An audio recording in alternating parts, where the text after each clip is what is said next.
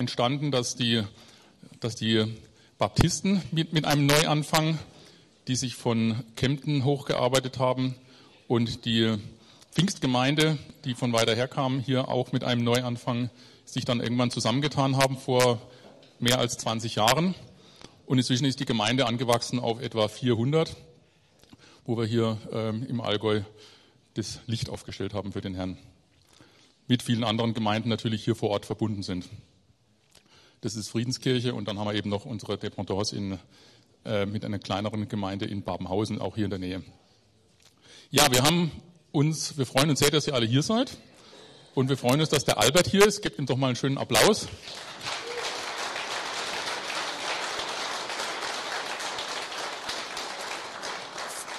Vor drei Tagen, als wir das letzte Mal telefoniert haben, hat sich noch etwas kratzig angehört. Da warst du, habe ich nur gedacht, oh je, hoffentlich schafft das noch bis zum Wochenende. Aber äh, die Gebete haben offensichtlich geholfen. Wo bist du jetzt hergekommen, Albert? Also ich komme äh, aus Forchtenberg, Hohenlohe, Heilbronn und dann so ein bisschen Schwäbisch, Richtung Schwäbisch Hall. Und die Stimme ist in der Tat besser, aber noch nicht ganz optimal. Also verzeiht mir, wenn sich's mal ein bisschen brüchig anhört. Aha. Ja, bei Hohenlohe, da irgendwie kommt bei mir die Assoziation an, an äh, Steaks, weil da kommen viele äh, Kühe und Rinder von dort, die da mit einer sehr guten Qualität wohl gezüchtet werden. Das heißt, ich habe so eine Assoziation von, von gegrilltem Steak in der Nase. Ist die richtig, die Assoziation? es gibt in der Tat die äh, Erzeugergemeinschaft Schwäbisch Hall. Ja. Und da gehen wir auch oft einkaufen, weil das ist äh, lokal, also regional, bio und äh, die, die sind auf der Weide überwiegend, also sowohl die Schweine als auch die Rinder. Äh, und also wir essen nicht viel Fleisch, aber wenn dann von dort, okay. ja, das ist echt cool. Ja. Sehr schön. Ja gut, jetzt wollen wir ja heute nicht nur über das Essen sprechen. Wir haben zwar eins nachher noch für uns, für alle, aber du bist ja hier eher bekannt ähm, als Albert Frei, Markenzeichen, ein, ein Liedermacher, ein christlicher, ein Songwriter und auch ein Lobpreiser. Wie bist du denn dazu geworden, zu diesem Albert Frei, den wir kennen, also den wir von den Dosen und den CDs und den Liedern kennen? Also ich bin gar nicht so weit von hier aufgewachsen, Oberschwaben, Weingarten bei Ravensburg. Manche wissen das auch oder sind sogar aus derselben Gegend jetzt hier angereist. Genau, und da habe ich erstmal eine gut katholische Erziehung genossen, so äh, mit Kirchenmusikerfamilie, habe die Musik auch aufgesogen. Aber mit 18 habe ich äh, eine persönliche Entscheidung für Jesus getroffen, ein richtiges Bekehrungserlebnis gehabt und von daher war auch gleich, will jetzt auch Musik für Gott machen, nicht einfach nur Musiklehrer werden oder irgendwas, sondern richtig ja, äh, ja das nach außen tragen, was ich selbst erlebt hatte. Und in diesem Umfeld hat sich dann auch später die Gemeinschaft Immanuel gegründet, wo ich viele Jahre war, bis 2006. Inzwischen sind ja, meine ja. Frau Andrea und ich dann weggereist und so weiter. Okay, dann das geht an den Kollegen oben, genau. Bass, Bass rausnehmen. Das wär, könnte auch sinnvoll sein, der Erkältungspass, genau. genau, und äh, in dieser Zeit ist ähm, dann auch diese Berufung zu Worship, Lobpreis gewachsen, damals noch mit Emanuel Lobpreis Werkstatt, die ich aufgebaut hatte mit Freunden. Äh, und das ist über viele Jahre auch weitergegangen. Die Feiert Jesus-Reihe zum Beispiel produziere ich. Aber dann nach diesem Fokus, auch so in den 90er Jahren über Lobpreis äh, und Anbetung, habe ich auch über andere Themen angefangen nachzudenken, unter anderem mein eigenes Mannsein, ja, auch ein bisschen diese seelsorgerliche Schiene, auch zusammen mit Andrea. Ja, nicht nur der Blick auf Gott nach oben, sondern auch der Blick in mein eigenes Herz. Ja, was ist denn da und auch was sagt die Bibel dazu? Äh, und so hat sich noch außer diesem Worship-Bereich noch anderes entwickelt. Männer, Seelsorge, geistliches Leben, auch mit meinem Freund und Mentor Manfred Lanz zusammen, den hier auch viele kennen und schätzen. Wir sind auch öfters gemeinsam unterwegs. Heute vermisse ich ihn fast, wenn ich hier so stehe. Ja, der Manfred war auch schon mal bei uns zu Gast. Wäre schön, ja. Ähm, ja, ich bin gespannt. Wir werden ja vermutlich da noch das eine oder andere dazu hören nachher in deinen Gedanken.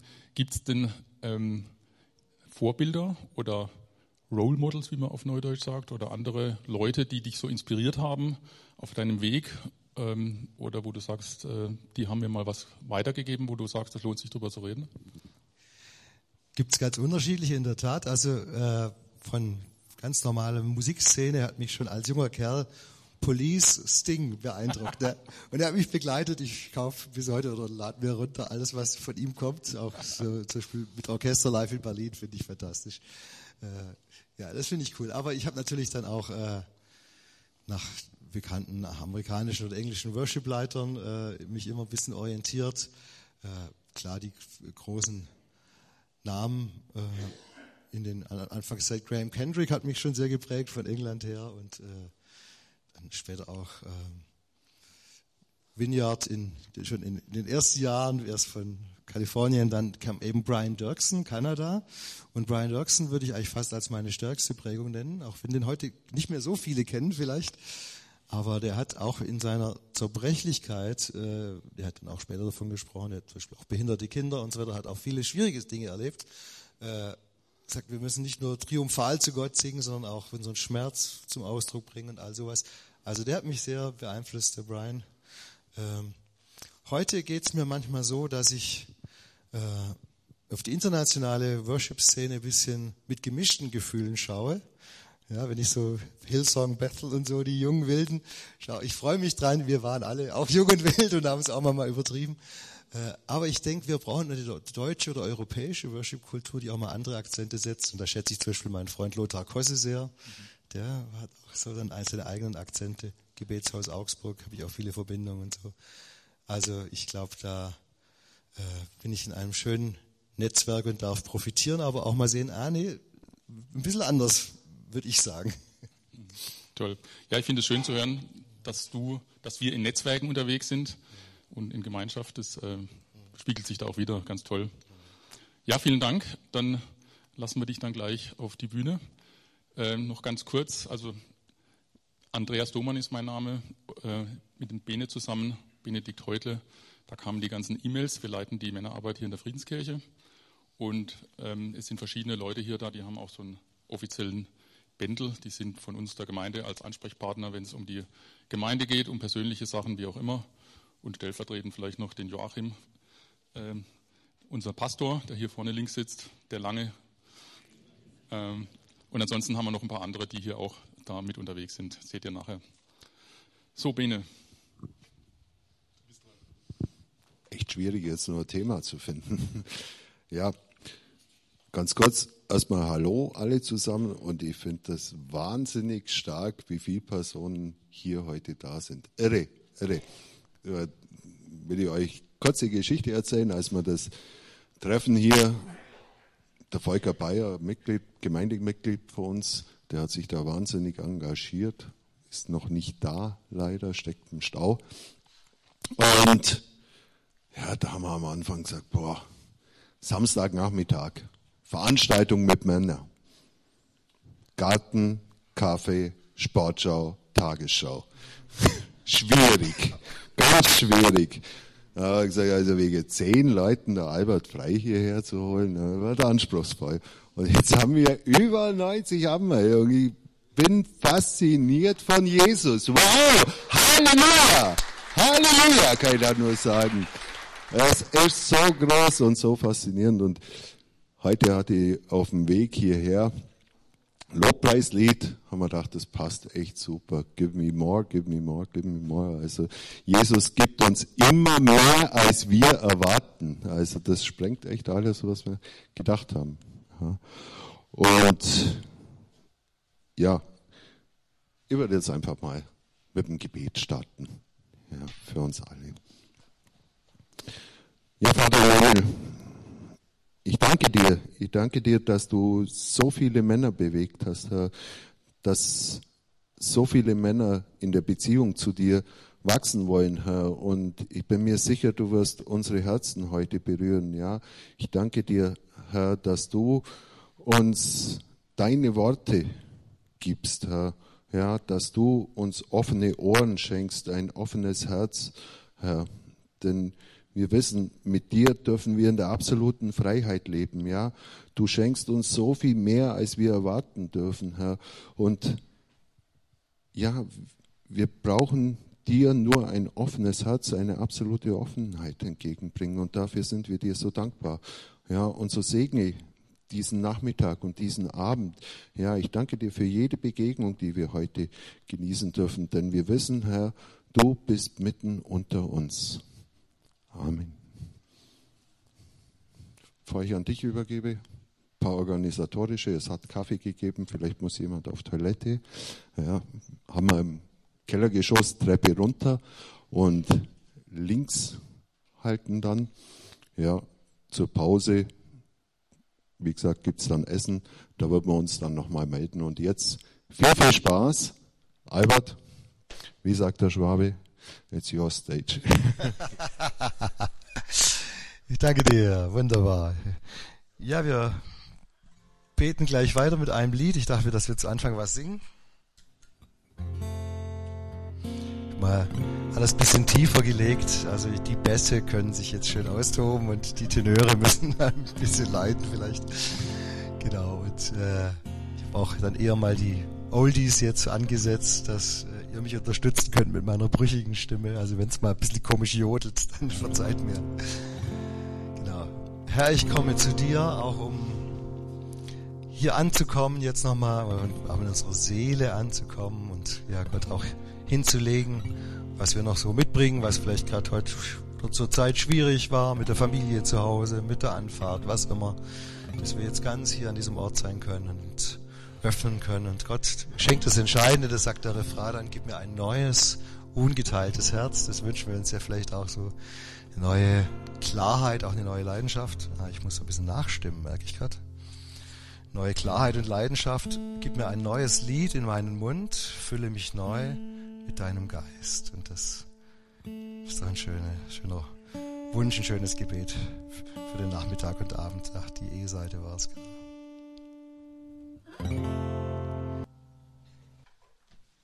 Das hört sich cool an. Wie so bei, kennt ihr das, äh, die, die Verfilmung von den Hobbits am Anfang, diesen Zwergengesang, wo die sich da treffen und aus irgendwelchen Gründen singen die Zwerge sehr tief. Ja, das hat mich gerade daran erinnert. Echt cool. Vielleicht können wir später ein bisschen höher noch gehen. Mal schauen. ja, als wir mit äh, Volker und den anderen äh, gezoomt haben und ein bisschen über das Thema nachgedacht, kam plötzlich diese bisschen humorvolle Idee mit dem Herz Bube und Kreuz König. Ich weiß gar nicht, ob eure Glaubensprägung und Tradition äh, das Kartenspiel überhaupt erlaubt hat. Manche kommen ja auch aus ganz strengen Prägungen, da ist selbst das Kartenspiel verboten. Äh, die meisten wahrscheinlich nicht. Äh, also ich bin auch kein großer Kartenspieler. Ich habe es nie geschafft, Skat zu lernen. Wie ist es, man braucht immer den, nee, den dritten oder vierten Mann. Wie ist es? Ich offenbare mich schon als, als unwissend. Also da, wenn man immer fragt, also den dritten Mann braucht man, ne? Also irgendwie so. Und dann, wenn man mich mal gefragt hat, musste ich leider passen sagen, nein, nein, das ist, habe ich nie geschafft, zu komplex, zu komplex.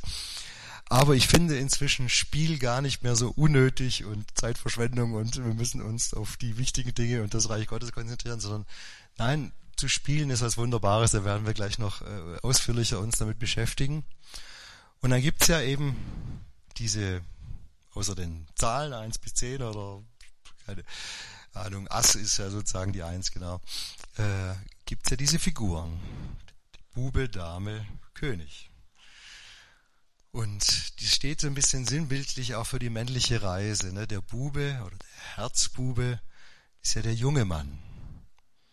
Ja, der äh, vielleicht auch am Anfang ganz aus dem Herzen raus handelt und äh, ja, leidenschaftlich vielleicht auch seine Fehler macht und seine Erfolge feiert. Und der Kreuzkönig ist von diesen, von diesen Figuren, hat den höchsten Wert im Kartenspiel, äh, steht einerseits natürlich für Jesus selbst, der gerade am Kreuz seine Königsherrschaft in dieses große Paradox ne, äh, erst offenbart vor Pilatus. Vorher nicht, sondern erst da sagt Jesus, ja, ich bin ein König, aber mein Reich ist nicht von dieser Welt, kommt natürlich dann gleich der nächste Satz, wo er in diesem, mit der Dornenkrone, mit diesem Dorn, äh, diesem hohen Mantel steht und dann wagt er es zu sagen, als Pilatus ihn fragt, so bist du ein König? Und er sagt, ja, das, ich, ich bin es, ja, aber mein Reich, Reich ist nicht für diese Welt. Also Jesus, der Kreuzkönig, der alternative König, der andere König, ganz am Ende äh, dieses Nachmittags oder im Abend wird es dann schon sein, werden wir das dann das Königslied singen für den König, aber wir gehen einen Weg auch vom Herzbube bis zum Kreuzkönig. Und in gewisser Weise ist es auch der Weg, den wir selber aufgerufen sind zu gehen. Ja, nicht nur Jesus ist der Kreuzkönig, auch wir sind aufgerufen, ja, vom Buben zum Mann zu reifen, zum Vater und vielleicht auch zum gewissen König unseres Bereiches. Ja, also das ist mal so das, das große Bild. Jetzt habe ich auch einen schönen Song dazu, aber den schaffe ich jetzt wirklich nicht zu singen, weil der ist anspruchsvoll, der ist ein bisschen hoch und so weiter. Und deshalb erlaubt mir euch diesen Song Herz Bube Kreuz König jetzt mal von Band vorzuspielen, aber wir haben den Text hier zum Mitlesen und wir werden dann den dritten Vers auch noch hören, der ist auch noch wichtig, aber danach dann ausblenden, genau, und dann gehen wir ins Thema rein. Herz Bube Kreuz König. So haben wir doch schön das lange Gitarrensolo mitgenommen. Von Lothar Kosse übrigens, den ich schon erwähnt hatte.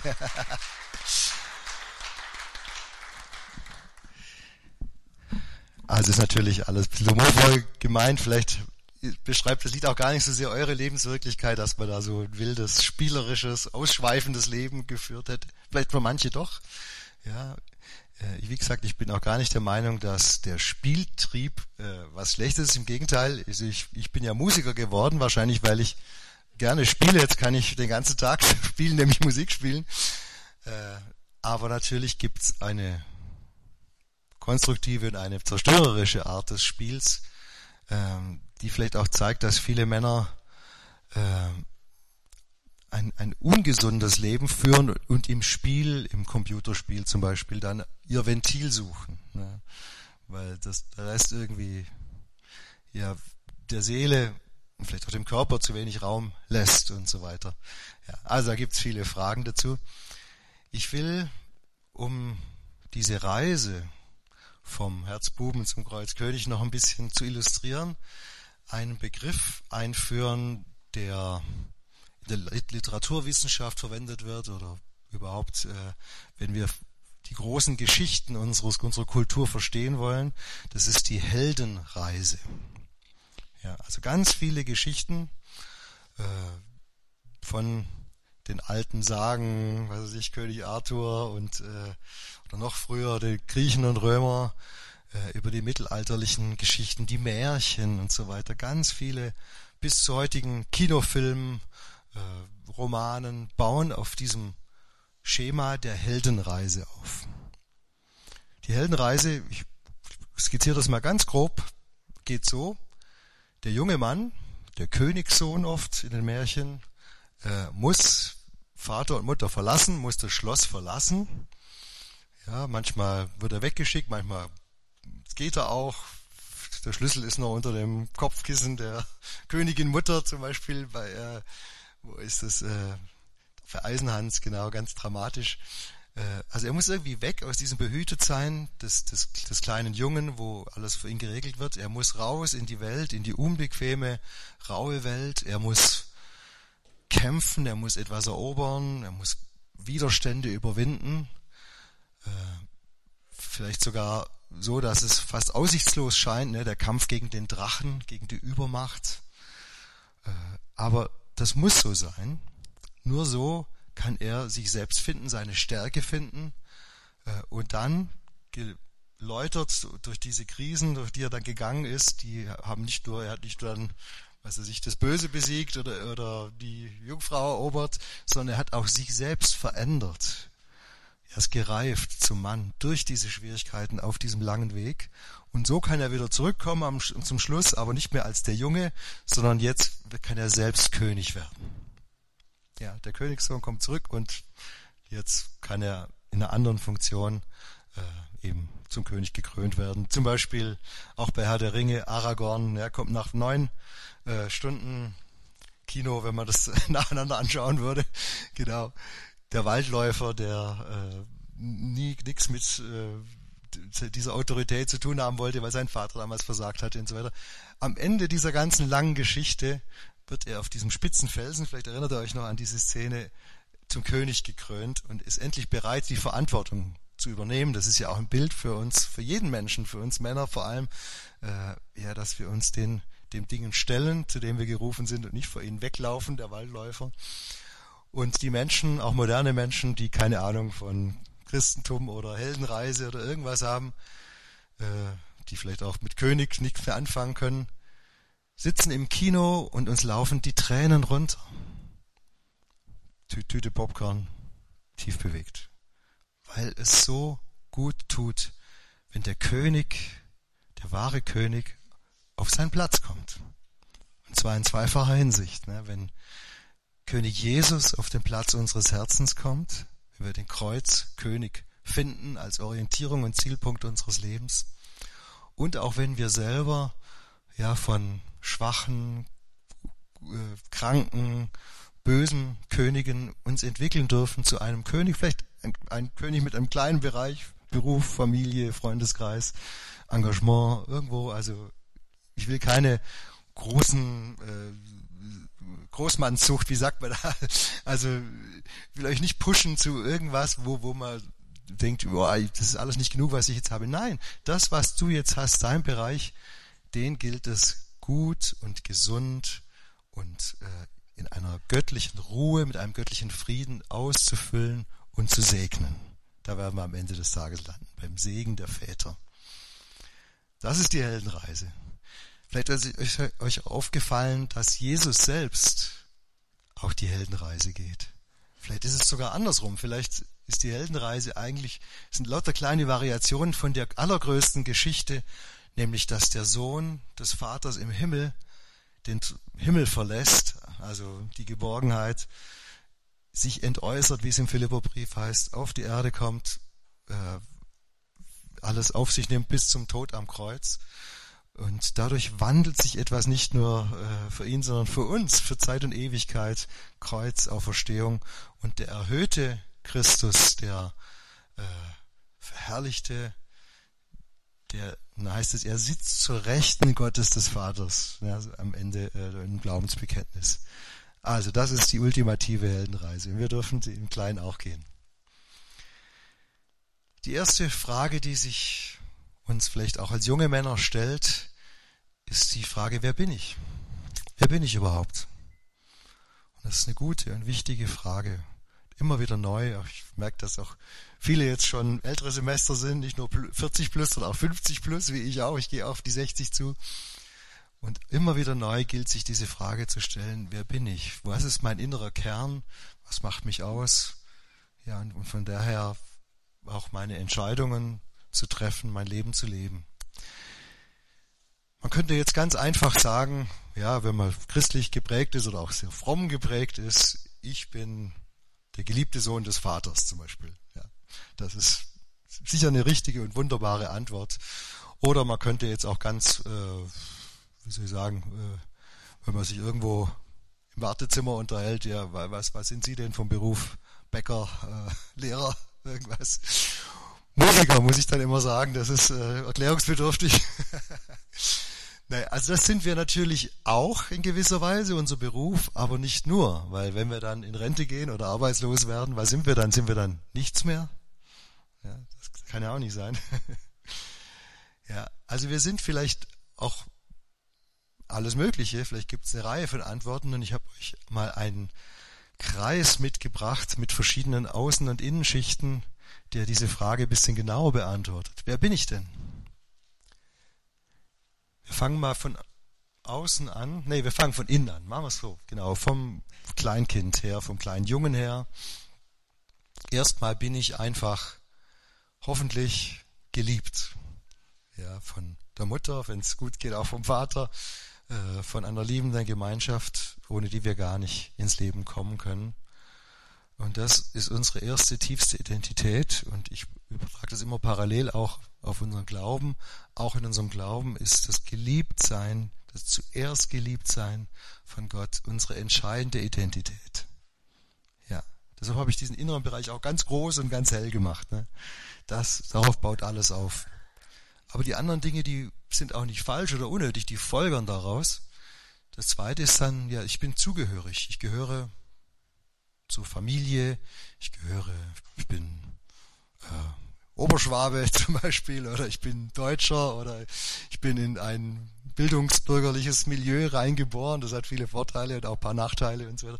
Also es prägt mich. Ich bin zugehörig und später merke ich dann, dass, also es gibt mir Sicherheit oder in der, in der Schule. Ich gehöre zu der Clique von den coolen Kids oder von denen, die gute Noten haben oder keine Ahnung. Also wir suchen als junge Menschen auch ganz stark die Zugehörigkeit oder wir sind Fans von dieser Band oder jener Sportart. Ja, wir wollen irgendwo dazugehören. Und das ist auch gut und richtig. Und auch in unserem Glauben ist die Zugehörigkeit, zum Beispiel eben zu einer Gemeinde oder überhaupt sich zu empfinden als Nachfolger von Jesus, als Teil einer großen christlichen Gemeinschaft, gut und wichtig und richtig, aber natürlich auch nicht alles. Und dann merken wir irgendwann, ich bin ja nicht nur Teil meiner Gemeinschaft, ich bin ja auch ein bisschen anders. Ich bin ja vielleicht auch ein bisschen anders als die anderen Jungs oder äh, habe andere Interessen und entdecke mein eigenes. Ich bin einzigartig. Ja, ich bin, und da kommen eben manche Jugendliche vielleicht mit ihren Großstadtgangs und so gar nicht drüber raus, bleiben immer in diesem Bandengefühl stecken. Aber eigentlich ist unsere Aufgabe dann vielleicht so in der Pubertät rauszufinden, was sind denn meine Stärken und Schwächen? Was sind meine Vorlieben? Woran muss ich arbeiten? Äh, was, wo kann ich meine Stärken entwickeln und so weiter? Und das ist auch für uns als Christen gut und wichtig immer wieder zu hören. Wir sind unglaublich unterschiedlich, vielfältig von Gott gemacht und es darf so sein. Wir müssen uns weder an großen Leitervorbildern orientieren noch gleichförmig werden, sondern ich sage immer so, die, die, also das Reich Gottes ist ein sehr buntes Gemüsebeet. Da gibt's die lustigsten und seltsamsten Pflanzen und alle gehören da rein und die Tomaten und die Zucchini und die krumm gewachsenen Gurken und die, was weiß ich alles oder nimmt einen Blumengarten oder irgendwas. Aber das hilft mir ganz oft, wenn ich zum Beispiel Menschen begegne, die ich auf den ersten Moment befremdlich finde oder schwierig und ich merke trotzdem, wir haben was gemeinsam, zum Beispiel eben den Glauben, dann sage ich, ist so herrlich. Du bist total anders. Du denkst so anders und gehst so anders an die Sachen ran. Wie schön, dass wir beide Platz haben in Gottes Gemüsebeet. Jetzt kommt der nächste Ring, unsere Begabung. Ja, das war für mich sehr eindrücklich in meiner Jugendzeit. Ich war eigentlich eher ein bisschen unsicherer Junge. Ja, ich war der Lehrerssohn und äh, auf dem Land war das nicht so cool. Also da war es eher gut, wenn du sportlich warst oder sowas. Aber äh, immer nur die guten Noten schreiben und mit der Brille auf der Nase und so. Also ich bin da eher ein bisschen ein, am Rande, so ein bisschen meiner Klassengemeinschaft. Und dann habe ich aber gemerkt, ja, ich habe eine Gabe, nämlich die Musik, die Gitarre und also in den ersten Jahren auf dem Gymnasium habe ich richtig Aufwind bekommen und die Mädels fanden das dann auch cool, wenn einer die Gitarre gescheit spielen kann und so dann ist mein Selbstbewusstsein ziemlich gewachsen, was mir später oft manche Probleme bereitet hat, dazu kommen wir noch. Aber auch das Entdecken unserer Begabungen ist eigentlich was Wunderbares. Äh, hat aber auch seine Tücken, weil manche sind sehr offensichtlich begabt, eben mathematisch oder sprachlich oder musikalisch und andere sind eher universell begabt oder handwerklich oder was immer und diese Dinge werden sehr unterschiedlich geschätzt und das finde ich auch oft ungerecht. Ich glaube, dass äh, bei genauerem Hinsehen jeder seine Art von Gaben hat. Auch das könnte vielleicht nochmal ein Thema sein heute. Ja. Wie, find, wie ist denn das Entdecken meiner Gaben in meinem Leben gelaufen? Äh, Gibt es da vielleicht auch noch was nachzuholen oder was abzutrauern, was nicht möglich war? Und jetzt kommt der äußerste Ring, den sieht man schon kaum mehr hier, obwohl er oft dann einen sehr großen Teil unserer Identität ausmacht, nämlich beauftragt oder berufen, Beruf. Das, was wir dann machen sozusagen, die meiste Zeit unseres Lebens, wenn wir berufstätig sind oder auch im Reich Gottes nach außen hin wirken. Und oft ist es so, dass wir in diesen inneren Ringen uns ein bisschen schwer tun, Dinge nicht so gut laufen, vielleicht in der Herkunftsfamilie, dass ich doch nicht so willkommen war, auch die Zugehörigkeit vielleicht ein bisschen schwierig war. Ich habe es gerade von mir selber so ein bisschen erzählt. Ja, der Lehrerssohn, der da am Rand stand und gehänselt wurde und so. Auch vielleicht sind wir in unserer Einzigartigkeit auch nicht so geschätzt worden von unseren Eltern, vielleicht auch von unserem Vater im Speziellen. Ja, vielleicht auch die Begabung nicht so ausgeprägt dann ist natürlich die Versuchung groß, stark sich auf das, den äußeren Ring zu stützen. Das ist nach meiner Erfahrung nach über 20 Jahren christliche Männerarbeit oft unsere größere Herausforderung, unsere Überidentifikation mit der Arbeit. Ja, ich sag's nochmal. Überidentifikation mit unserer Arbeit. Ja, es ist okay. Du kannst sagen, das ist mir total wichtig. Ich bin Architekt und ich liebe es und äh, ich mache auch mal neun oder zehn Stunden am Tag und das kostet mich einen Preis, auch meine Familie und so weiter. Aber hey, das gehört zu mir. Also ich bin nicht dieser Meinung, dass wir mal sagen sollen, ja, die Arbeit ist unwichtig oder weltlich oder so, nur Gott und die Familie und die Gemeinde. Nein, die Arbeit gehört total zu uns. Und trotzdem äh, müssen wir immer wieder eine Distanz dazu finden auch mal sagen, jetzt ist mal Schluss, jetzt sind andere Dinge wichtig. Ja, so ein Stopp setzen. Die Arbeit hat immer die Tendenz, uns aufzufressen. Ja, und sie führt auch oft eben in eine Krise. Wir haben von den Krisen auf der Heldenreise gesprochen. Dazu werden wir gleich noch kommen. Also das ist mal so ein, ein erster Überblick über die, unsere Identitäten. Die werden uns später nochmal begegnen. So, jetzt komme ich endlich zu der Bibelstelle für den heutigen Nachmittag und Abend. Die wird uns äh, jetzt länger begleiten. Ich werde die ersten Verse eben bis zur Pause mit euch durchgehen äh, und dann die, die sozusagen die dritte Phase, es geht um drei Phasen, werden wir dann nach der Pause vor allem anschauen. Es ist eine Bibelstelle, die man gern überlesen kann. Ja, bei oberflächlicher Betrachtung äh, schreibt eigentlich Paulus äh, hier, oder ne, Johannes, also Schreiber des Johannesbriefes, so sagt man korrekt, genau, schreibt äh, wie so eine Art Anrede an die verschiedenen Gruppen in der Gemeinde. Ne, etwas umständlicher Gruß, ja, ich, ich, äh, die, die Jungen, die Mittleren und die Älteren, so ungefähr.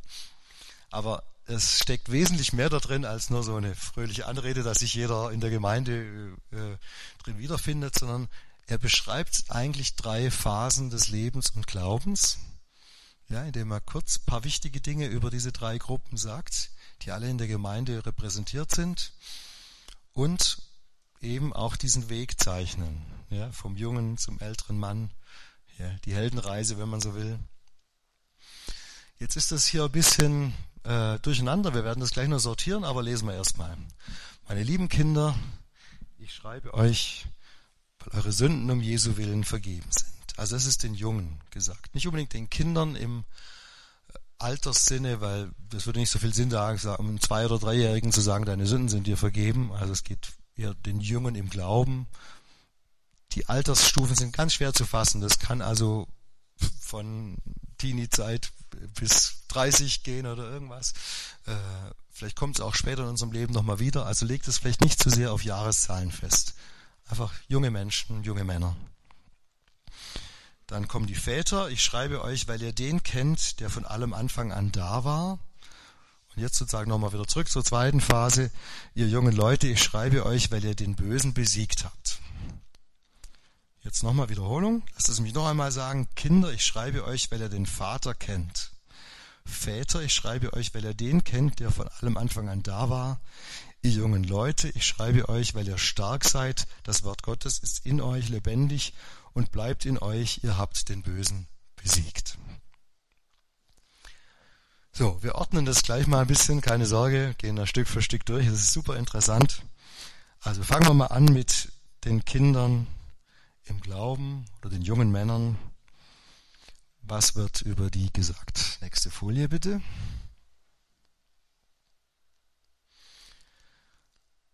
Also wenn man diese beiden Verse zusammennimmt, zwei Grundaussagen, euch sind die Sünden vergeben und ihr kennt den Vater.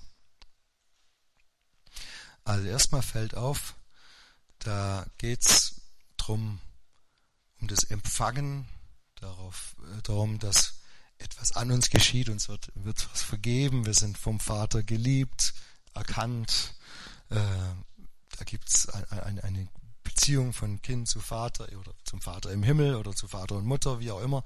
Ähm, also es ist eine wunderbare Anfangszeit, wo unser Vertrauen entstehen soll, wo wir lernen sollen, zu empfangen, zu wachsen, äh, vielleicht auch im geistigen Sinne einen Neuanfang, ja, dass wir nochmal von neuem geboren werden, dass wir nochmal neu in diese Kindschaft kommen. Und das geht eben ein Leben lang. Und diese erste Phase, das Wort Kinder ist ein bisschen schwierig, auch für uns Männer, wir wollen natürlich immer autonom sein und so weiter. Aber es ist ganz wichtig und ganz wertvoll.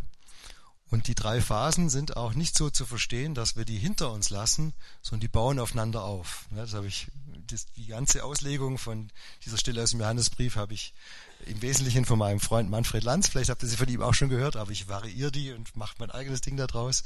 Genau. Und Manfred betont auch sehr, äh, die bleiben, die Kindschaft bleibt. Und dann kommt eben was dazu und nochmal eine Stufe dazu. Also sie lösen sich nicht ab. Ich will jetzt nochmal ganz wichtig für uns alle sagen, egal wie alt, die Söhne des Vaters im Himmel zu sein, von ihm zu empfangen, äh, nichts erstmal leisten zu müssen. Ja, erinnert euch an die Kreise, Beauftragung, Begabung. Nee, wir sind jetzt ganz innen. Ich bin geliebt. Das ist die Basis unseres Lebens. Und nur so können wir auf einen guten Grund bauen.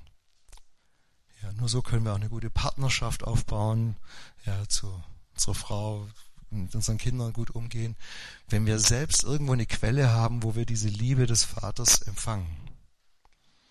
Und ich weiß, ihr habt diese Predigt sicher schon oft gehört, aber ich sage sie jetzt auch nochmal mit meinen Worten, um uns vielleicht dran zu erinnern, uns nochmal neu den Impuls zu geben. Vielleicht ist es sogar das Wichtigste für dich heute, äh, nochmal zurückzugehen zu diesem Empfangen. Ja, wie, wie kann das gelingen? Ich finde, da gibt es ganz unterschiedliche Wege. Ja, manche tanken vielleicht eher durch gute Worte oder gute Musik auf oder auch durch andere Menschen in Gemeinschaft. Ich würde aber euch auch sehr Mut machen und sehr raten, in die Stille zu gehen, ins Alleinsein. Ja, die tägliche Stille, vielleicht ab und zu mal was Längeres, äh, vielleicht einmal im Jahr mal richtig ein paar Tage weg in die Berge, von hier ist nicht mehr weit äh, mal allein auf eine Hütte oder ins Kloster zu gehen. Andrea und ich gehen normalerweise einmal pro Jahr zu stillen Tagen ins Kloster. Äh, ich mache auch oft längere Gebetsspaziergänge, Gebetswanderungen. Pilgern habe ich mir auch noch so ein bisschen, ich war jetzt noch nicht so, viermal war ich so jeweils so zehn Tage pilgern und das hat mir so gut getan auf verschiedenen europäischen Jakobswegen. Und das sind Zeiten, wo ich nichts muss, wo ich ganz mit Gott auch allein sein kann und nochmal neu empfangen, neue Ideen bekommen, neues gutes Gefühl für mich, auch neues Körpergefühl. Ja, ich bin auch, ich habe gerade gesagt, so bildungsbürgerlich aufgewachsen, da war der Körper völlig unwichtig. Bei uns zu Hause ging es bloß dauernd um eben gut in der Schule sein, Musik, Unterricht und all sowas. Aber zum Beispiel so Sport war bei uns nicht so wichtig. Also alle konnten Skifahren in Oberschwaben, nur ich äh, der Lehrersohn hat, konnte nicht Skifahren, ich musste dann Langlauf machen, aber Langlauf ist, macht auch nicht so richtig Spaß, wenn du irgendwie 13, 14 bist. Also den Körper musste ich ein bisschen nachholen. Ich habe erst mit 30 eigentlich angefangen, Sport zu machen. Und äh, das war für mich am Anfang, ich war so, so fromm, ich dachte, das ist nur Zeitverschwendung. Hier, so aus unserem Jugendkreis, ja, ich bin jetzt aus dem Handball raus, um mehr Zeit für Gott zu haben und alle Halleluja und so. Später habe ich gesagt, vielleicht wärst du doch besser noch im Handball geblieben. Das hätte dir ganz gut getan. Ja, also ihr versteht mich richtig. Es, es ist beides gut und wichtig, aber unser Körper ist uns von Gott geschenkt. Wir dürfen Sport treiben, darauf achten, schöne Bergwanderung machen, in die Sauna gehen, es uns auch mal gut gehen lassen. Das ist für mich alles dieses äh, Empfangen zu jedem Lebensalter auch nochmal eben nicht der sein zu müssen, der jetzt anderen was gibt oder der die Verantwortung trägt oder der die Abgabe schaffen muss und die und da, so. nein, einfach sein zu dürfen. So, jetzt ist es aber ja so, dass die wenigsten von uns in dieser kindlichen Naivität ewig bleiben können. Ein paar können es vielleicht. Manchmal gibt es so Menschen, die haben so was ganz kindlich Naives und die bleiben ihr Leben lang so. Und das ist wunderbar. Also wenn ihr so Menschen kennt, äh, dann versucht nicht, sie zu ändern. Das ist eine gewisse Gnade, dass man dann nicht in die zweite Phase kommt. Aber allein schon die Tatsache, dass ihr hier seid, ist ein sicheres Anzeichen dafür, dass ihr über die erste Phase hinausgekommen seid, weil in der ersten Phase denkt man gar nicht übers Leben nach. Da lebt man einfach. Die zweite Phase ist schon ein bisschen komplizierter. Schauen wir uns die mal an. Oder ne, wir schauen uns erstmal die Krise an, genau. Also die, die, warum kommt die erste Phase äh, an, an, an einen Punkt, wo es nicht mehr weitergeht. Wir merken vielleicht, das Leben ist doch nicht so kompliziert. Ja, wenn ich, ich kann nicht einfach davon ausgehen, ich bete und Gott regelt alles für mich und ich, äh, äh, mein, meine Ausbildung, die wird schon irgendwie klappen, ohne dass ich mich groß drum kümmere oder lerne oder irgendwas. Nein, ich, ich muss auch einen Teil der Verantwortung selber übertragen. Ja? Gott tut vielleicht gerade die Dinge nicht in meinem Leben, wo ich aufgerufen bin, sie selbst zu tun, selbst zu wachsen, zu reifen. Ja, selbst die Antwort meiner Gebete zu sein, sage ich es mal so. Äh, und das ist eine Krise, die ganz unterschiedlich kommen kann. Vielleicht eben in unserer Lebensentwicklung in, für den jungen Mann schon, wo wir merken, jetzt, jetzt sie ziehen zum Beispiel bei zu Hause aus. Jetzt müssen wir erst mal lernen, wie wäscht man denn die Wäsche und wie äh, besorgt man was zu essen und wie geht das alles in der Studentenbude oder irgendwo.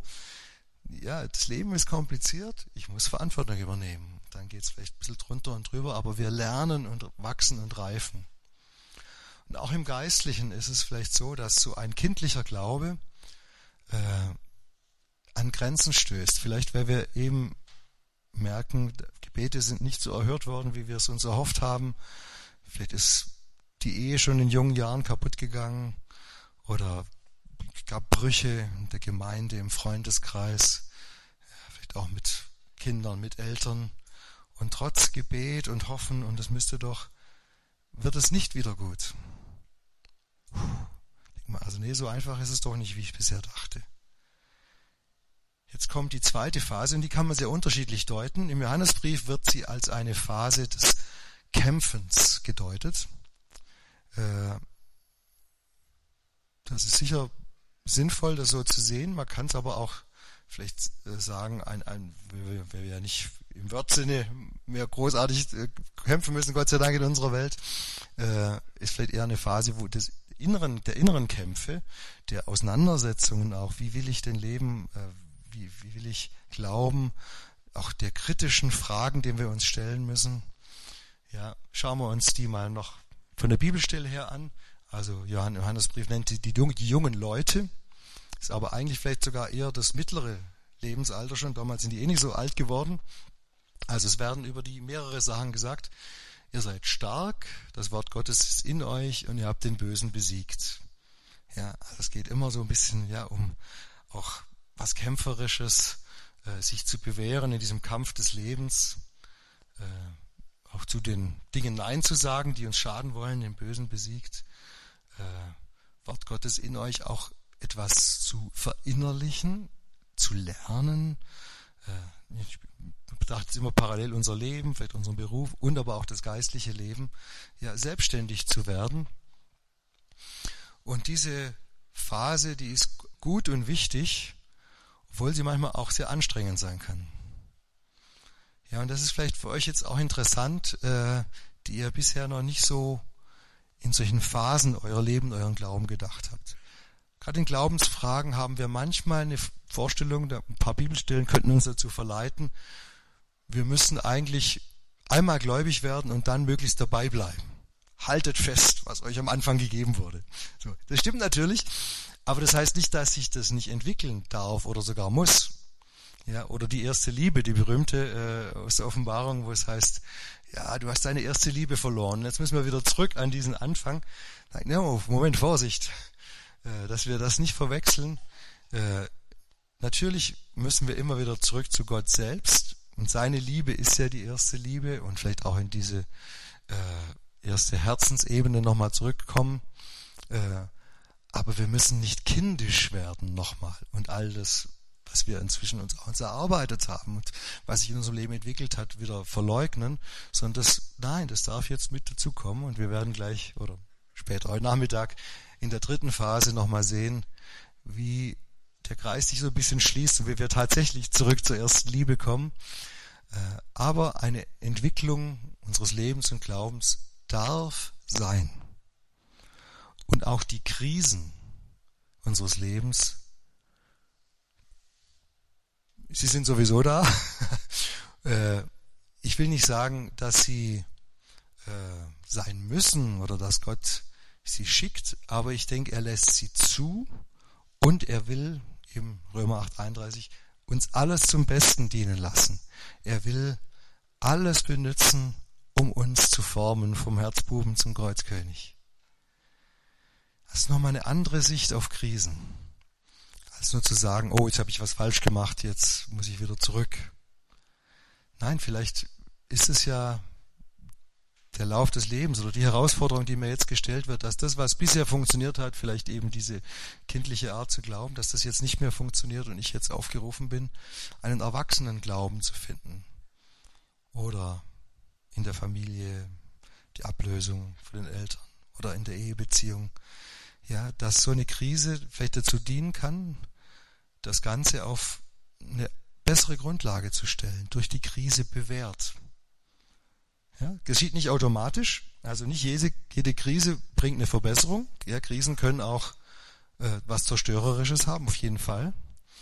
Äh, deshalb ist es umso wichtiger, dass wir genau hinschauen und uns Kraft holen, durch die Krisen zu gehen und äh, von Gott her äh, eine, eine, eine, ich sag, eine Krisenbegleitung, eine Krisenintervention zu suchen. Das ist für mich eigentlich der tiefste Sinn von Seelsorge, dass uns jemand äh, hilft, die, die göttlichen Quellen zu erschließen, die uns helfen, durch diese Wachstumsknoten, würde ich das mal nennen, durchzukommen.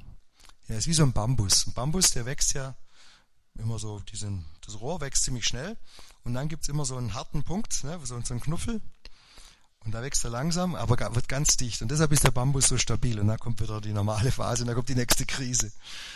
Wachstumskrise. Und deshalb ist der Bambus stabil. Ja, lasst uns diese Schwierigkeiten unseres Lebens mal mit anderen Augen sehen. Sagt, nee, das ist jetzt eine Herausforderung, wo sich mein Glaube bewähren kann. Und vielleicht geht wirklich manches kaputt und es ist schmerzhaft, aber vielleicht kann auch etwas Gutes dadurch wachsen.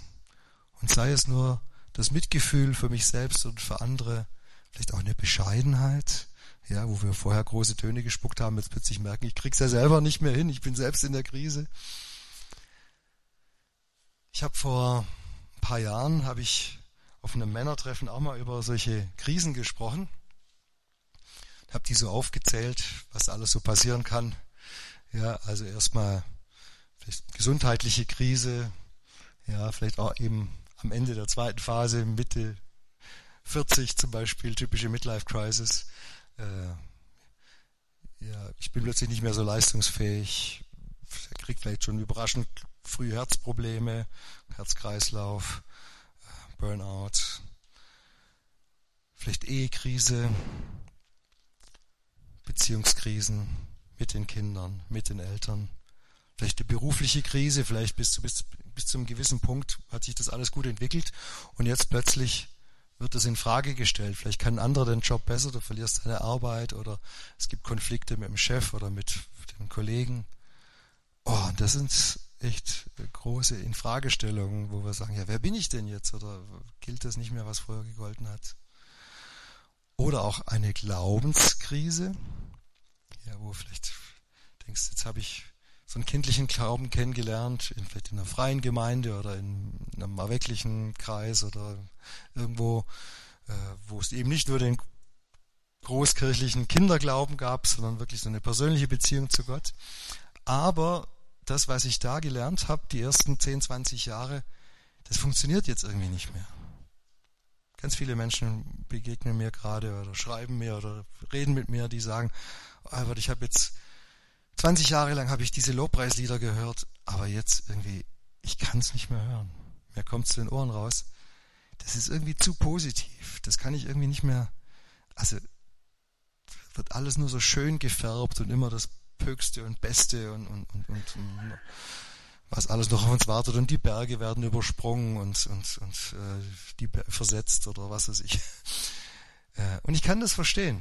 Ich habe für mich einen Weg gefunden, trotzdem auch diese Lieder der ersten Phase mit Begeisterung zu singen, aber ich kann jeden verstehen, der sagt, oh nee, das kann ich gerade nicht mehr mitsingen oder ich, ich gehe lieber in die in den Wald und finde da Gott oder irgendwas. Äh, und es ist gut und wichtig, diese Fragen zu stellen, aber uns eben durch diese Fragen nicht in eine destruktive Spirale nach unten bringen zu lassen, sondern dass sie uns helfen, dass unser Glaube sich läutert und bewährt und dann vielleicht ja in eine dritte Phase dann kommen kann. Also ich habe, wie gesagt, von diesen äh, ganzen Krisen gesprochen und da kommt ein Mann in der Pause auf mich zu und sagt, Albert, von diesen ganzen Krisen, die du gerade aufgezählt hast, ich habe gerade alle gleichzeitig. Ich weiß gar nicht, wo ich anfangen soll. Vielleicht geht's euch ja auch so, dass manchmal, wenn die eine Krise kommt, da kommt äh, die andere schon gleich mit dazu. Es macht ja alles was mit uns. Bringt ja vielleicht eine Verunsicherung in der Arbeit, bringt auch eine Verunsicherung in die Ehe oder eine Unsicherung im Glauben. Äh, ja, wirkt sich alles aus. Ich habe, weiß gar nicht mehr, was ich genau geantwortet habe, aber ich, äh, ich meine, ich habe äh, damals gesagt, dann ist der erste Ruf ganz klar. In diesen ganzen Krisen geh nicht nach außen und versuch alle Probleme zu lösen. Es sind eh zu viel zu viele. Geh nach innen. Und das ist für uns Männer schwierig, weil wir gern die Probleme außen lösen würden. Wir würden gern mit unserer Frau ein klärendes Gespräch führen und, und zack, erstens, zweitens, drittens und äh, das vergebe ich dir, das vergibst du mir und jetzt machen wir wieder weiter wie vorher. Eure Frau wird nicht begeistert sein, wenn ihr so da dran gehen wollt an eure Eheprobleme. Nein, das ist ein, Prozess, der braucht vielleicht Jahre. Äh, genauso mit der Arbeit, mit dem Glauben, was immer, mit den Kindern. Manchmal haben wir wirklich versucht, alles richtig zu machen, sie im Glauben zu erziehen und trotzdem als Teenies wenden sie sich ab, gehen eigene Wege und das ist schmerzhaft, vielleicht zerstörerische Wege. Äh, und man betet und hofft und sucht den Kontakt und es geht trotzdem nicht so leicht. Was können wir tun? Nach innen gehen. Ist verrückt, aber erstmal eben nichts tun, sondern mir diese Frage zu stellen. Wer bin ich? Wer bin ich wirklich? Jetzt wird meine Stimme schon ein bisschen brüchig, aber ich versuche jetzt trotzdem mal ein Lied für euch zu singen. Vielleicht ist es ja gut, wenn die brüchig ist. Vielleicht bin ich ja gerade brüchig. Genau.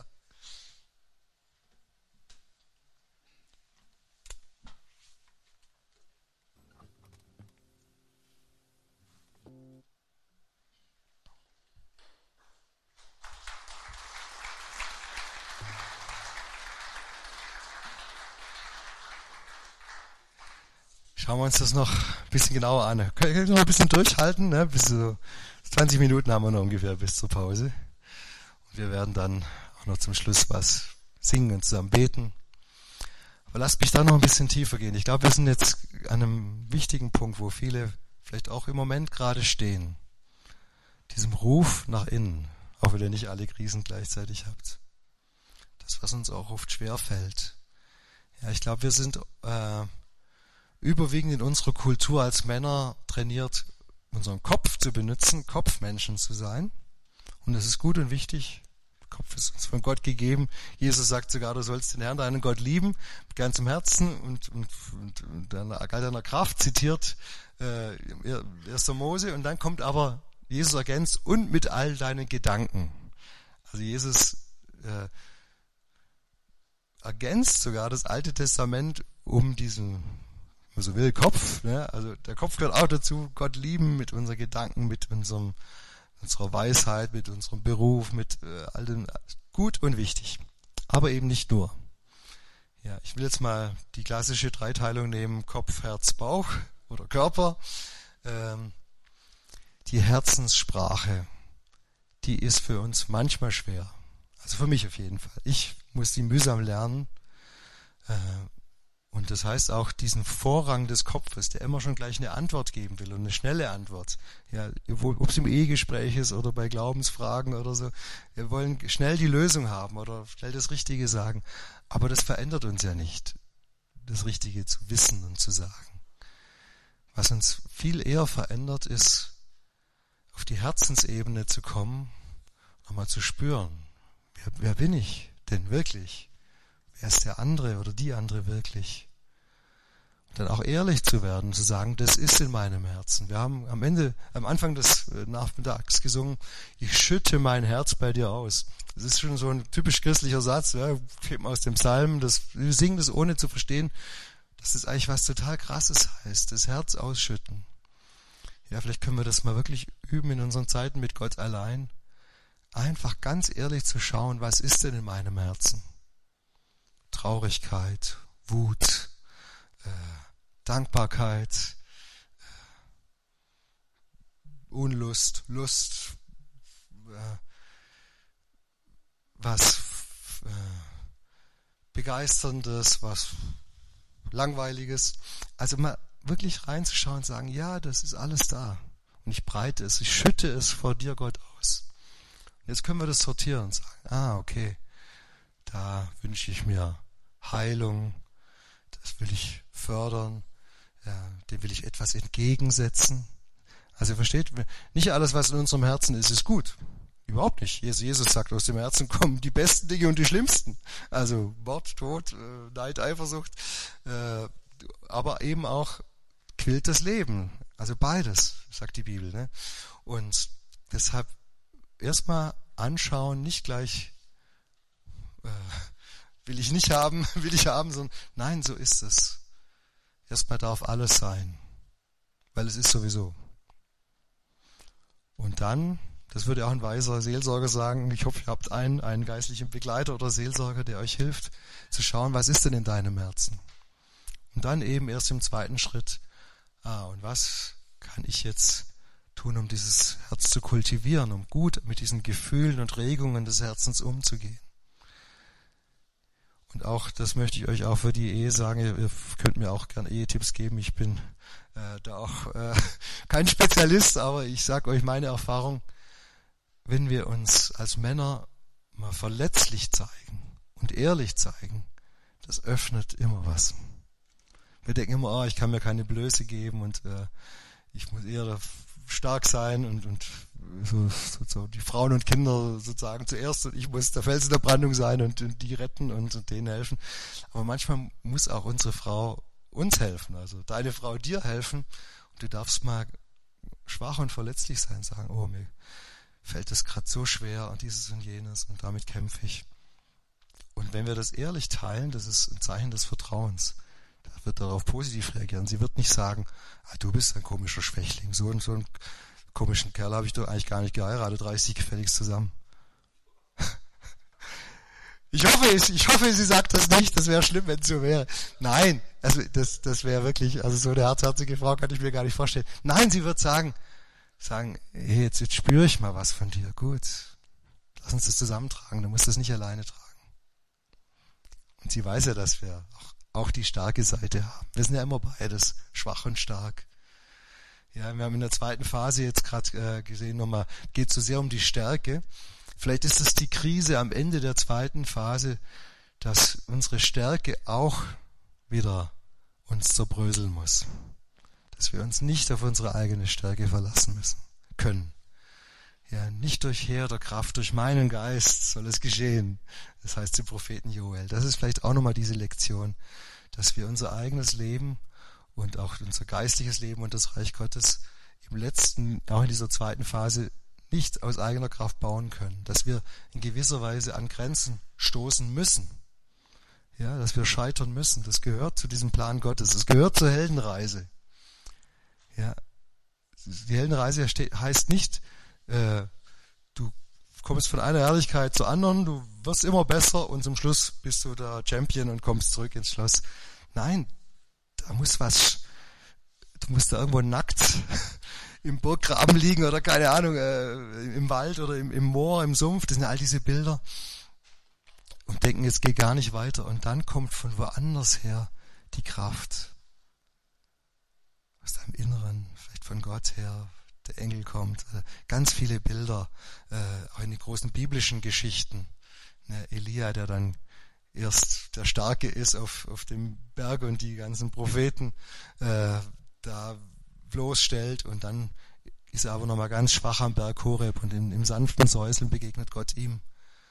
Äh, dann kommt ja diese zweite starke Phase an ein Ende. Und das ist ein guter Weg, den Gott mit uns geht. Die, die größte Herausforderung in allen Phasen, in allen Krisen ist immer, Lass nicht zu, dass es dich von Gott trennt, sondern nimm alles, dass es dich näher zu Gott treibt. Ja, die Krise als Ruf nach innen, als Ruf zu Gott hin. Ja, jetzt können wir meine Ideen und Menschen allein nicht helfen. Ich brauche jetzt Gott. Als erste Quelle, als erste Bestätigung, als erste Sicherheit. Und dann von innen raus kann dann vielleicht was Neues wachsen. Ich will jetzt gerne noch ein bisschen beten für euch, für diese Krisen und diese erste, zweite Lebensphase und dann werden wir was zusammen singen.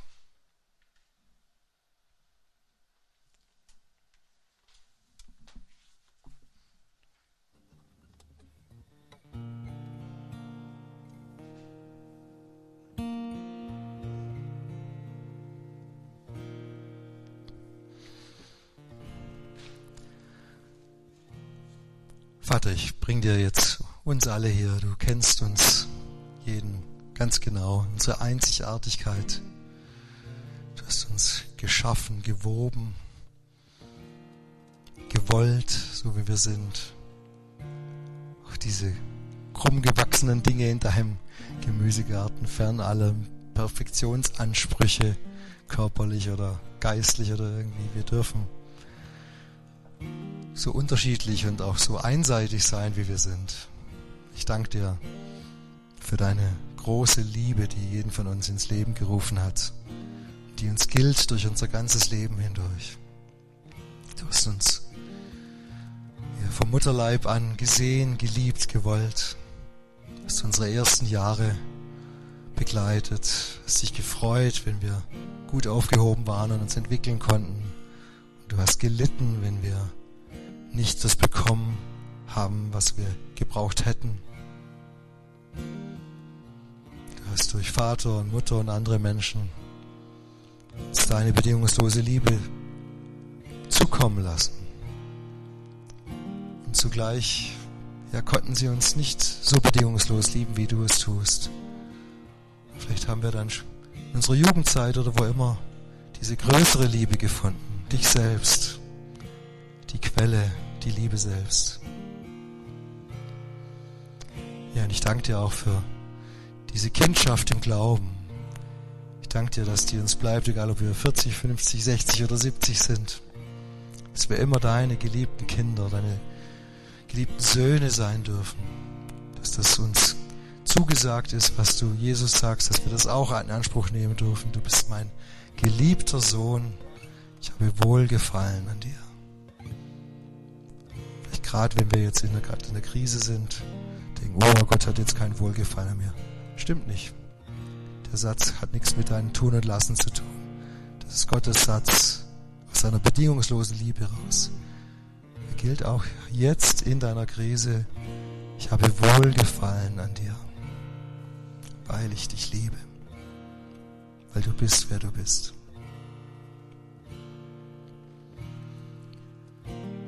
Ja, und ich bringe dir die, die gerade vielleicht merken, dass diese einfache Art zu glauben und zu leben nicht mehr funktioniert. Ja, vielleicht gerade mit den geistlichen Inhalten, mit den Liedern, ja, mit dem einfach nur größer, weiter, höher glauben und dann wird alles ganz toll und die merken, irgendwas stimmt da dran nicht und ja, ringen damit, kann ich noch glauben, kann ich anders glauben? Wird der Glaube einfach nur kleiner oder kann er auch reifen? Ja, ich bitte dich für alle von unter uns, die gerade durch so eine Zeit gehen, dass du diesen tieferen, stärkeren Glauben wachsen lässt. Ja, der vielleicht bescheidener aussieht, aber der in Wirklichkeit die tieferen Wurzeln ausstreckt. Ja, und ich bitte dich auch für die, die gerade in Beziehungskrisen sind mit Partnerin, mit Kindern oder Eltern. Es ist so schmerzhaft, wenn das, wo wir glaubten, die Liebe bleibt und die Liebe trägt, die so in Frage gestellt wird. Vielleicht Brüche passieren oder Brüche drohen. Herr, halte du uns fest, deine Liebe ist unendlich, die hört nie auf. Ja, ich bitte dich, dass du wirklich Gnade schenkst, dass Beziehungen wieder heilen.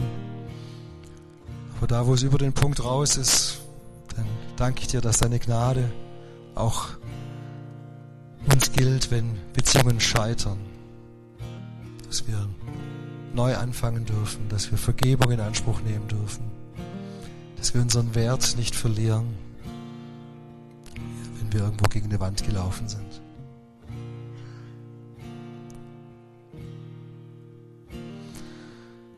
Bringe dir auch alle, die gerade in der Krise ihrer Arbeit sind. Ja, sei es, dass die eigene Arbeitskraft nicht mehr so funktioniert wie die letzten Jahrzehnte. Oder dass der Beruf gerade in Frage steht oder vielleicht manche sogar ihre Arbeit verloren haben, mühsam wechseln müssen.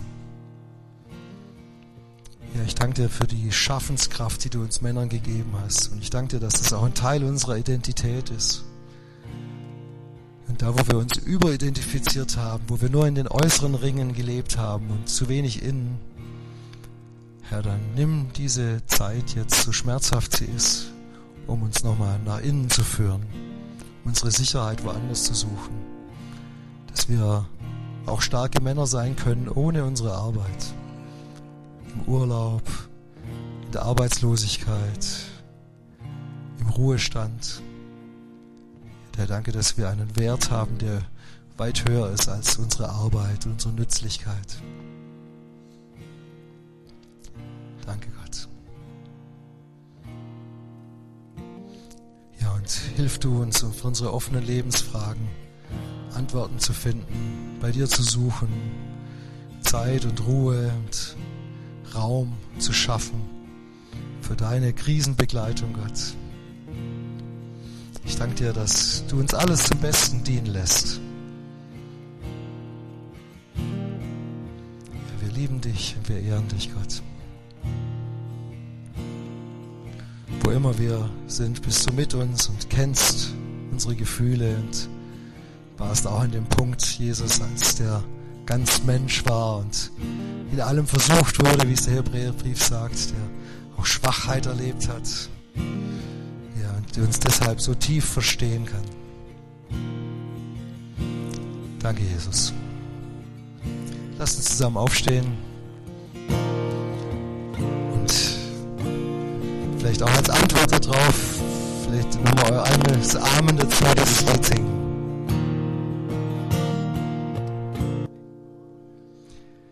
Nehmt nochmal ganz kurz Platz. Ich habe noch vor der Pause einen kleinen Medienhinweis.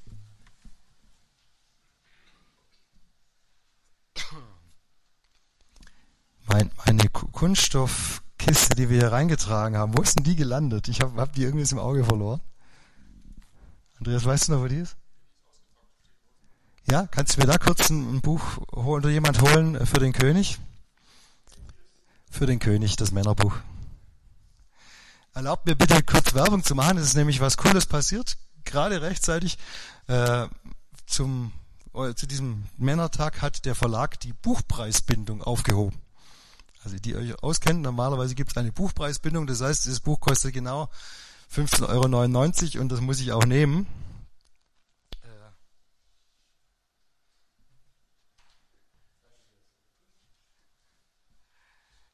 Genau, und äh, die ist aufgehoben worden und deshalb kann ich den Preis selber festsetzen. Ich will, mir ist wichtiger, dass das Männer lesen, als dass äh, ich einen Haufen Geld verdiene. Deshalb habe ich den Preis einfach halbiert. Das kostet jetzt 8 Euro. Äh, Quatsch, andersrum. Ja, Männerbuch 8 Euro und das Buch über Anbetung, wenn das auch noch interessiert, statt 2010. Äh, aber lass mich kurz darüber was sagen.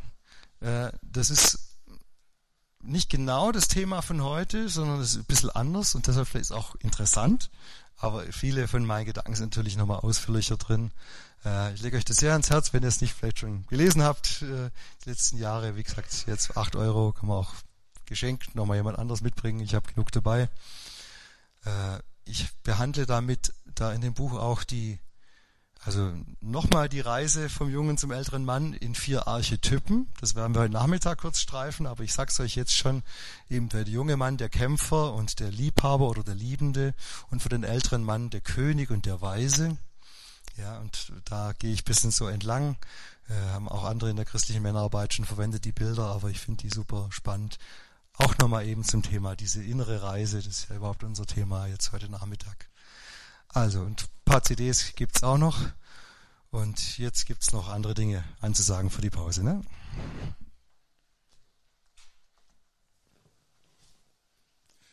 Ähm, ja, vielen Dank, Albert. Ganz toll schon mal für, diese, für diesen ersten Teil uns da mitgenommen zu haben. Viel Tiefgang. Sieht man da erstmal, wie viel sich da auch entwickelt hat bei dir. Äh, und ich glaube, auch Männer haben, ich, ich glaube, ich weiß es, Männer haben auch viel Tiefgang, auch wenn wir das manchmal den Frauen mehr zuschreiben. Für die Pause jetzt, die längere, haben wir extra viel Zeit eingeplant, nämlich etwa anderthalb Stunden zum Essen, zum Reden, äh, zum Beten, was immer ihr auch möchtet. Die organisatorischen Hinweise kann ich noch ergänzen. Wir haben jetzt im Foyer, also von hier aus, wenn man rausgeht, links einen Büchertisch, beziehungsweise zwei. Einmal den zunächst den vom Albert, wo seine CDs und seine Bücher sind. Und da links dann mal haben wir auch noch einen anderen Büchertisch, der bei uns in der Friedenskirche äh, ein paar, paar Auslagen hat. Da ist auch eine Autorin hier aus der Gemeinde mit dem Buch und ein paar Auslagen, die ihr euch gerne anschauen könnt. Ansonsten, Essen gibt es dann jetzt im Keller unten drin, ähm, auch was zum Trinken. Und wir machen das alles auf Spendenbasis. Das heißt, die gute Nachricht ist, für heute ist alles schon versorgt. Und wenn ihr gerne spendet, was wir gerne nehmen, dann unterstützt ihr damit die nächste Veranstaltung, die wir irgendwo hier als Friesenkirche auch machen. Da stehen überall solche Gießkannen rum sind von einem bekannten Möbelhaus, wie ihr vielleicht erkennen werdet. Ähm, die stehen da hinten dann und auch unten, wenn wir die hinstellen, da ist teilweise auch ein Barcode drauf. Gießkanne deswegen, weil das, was da reinkommt, kann man auch später wieder ausgießen und wieder für was anderes verwenden. Das ist da die Idee dahinter. Mit dem Barcode könnt ihr auch elektrisch spenden. Da geht dann die PayPal-Seite auf und ihr landet bei uns am Spendenkonto der Friedenskirche das war eigentlich, glaube ich, mal so das. Wir treffen uns wieder in anderthalb Stunden. Ihr könnt die Uhr stellen. Wir haben jetzt ungefähr 17 Uhr. Das heißt, 18.30 Uhr geht es weiter auf den zweiten Teil. Ähm, bei den Getränken und so weiter, das geht alles in die Spendenkiste rein. Ähm, es gibt auch ein Bier. Wir sind da, äh, das zählt bei uns unter geistlichen Getränken dann. Und es soll ja auch eine schöne Gemeinschaft sein. Unterhaltet euch, wenn ihr möchtet, dass jemand für euch betet oder das, wenn sich was bei euch angesprochen hat, wo ihr sagt, da möchte ich gerne nochmal ähm, mit jemand darüber sprechen oder einfach mal beten oder wie, nehmt jemanden, den ihr kennt, nehmt jemanden, den ihr nicht kennt, der so ein Bändel hat, gerade wie euch die Laune ist. Wir haben auch Möglichkeiten, uns hier zurückzuziehen. Man kann sich hier in dem Raum verteilen. Unten wird es ein bisschen lebhafter sein. Und dann haben wir, glaube ich, noch, wer Raucher ist, ich weiß es nicht, bitte draußen, da gibt es dann genügend frische Luft und ich glaube auch einen Aschenbecher. Gibt es noch Fragen, irgendwas, was ich vergessen habe? Dann wünsche ich guten Hunger. Sollen wir noch beten fürs Essen vorher? Oder? Das mache ich jetzt nochmal einfach für, von hier vorne.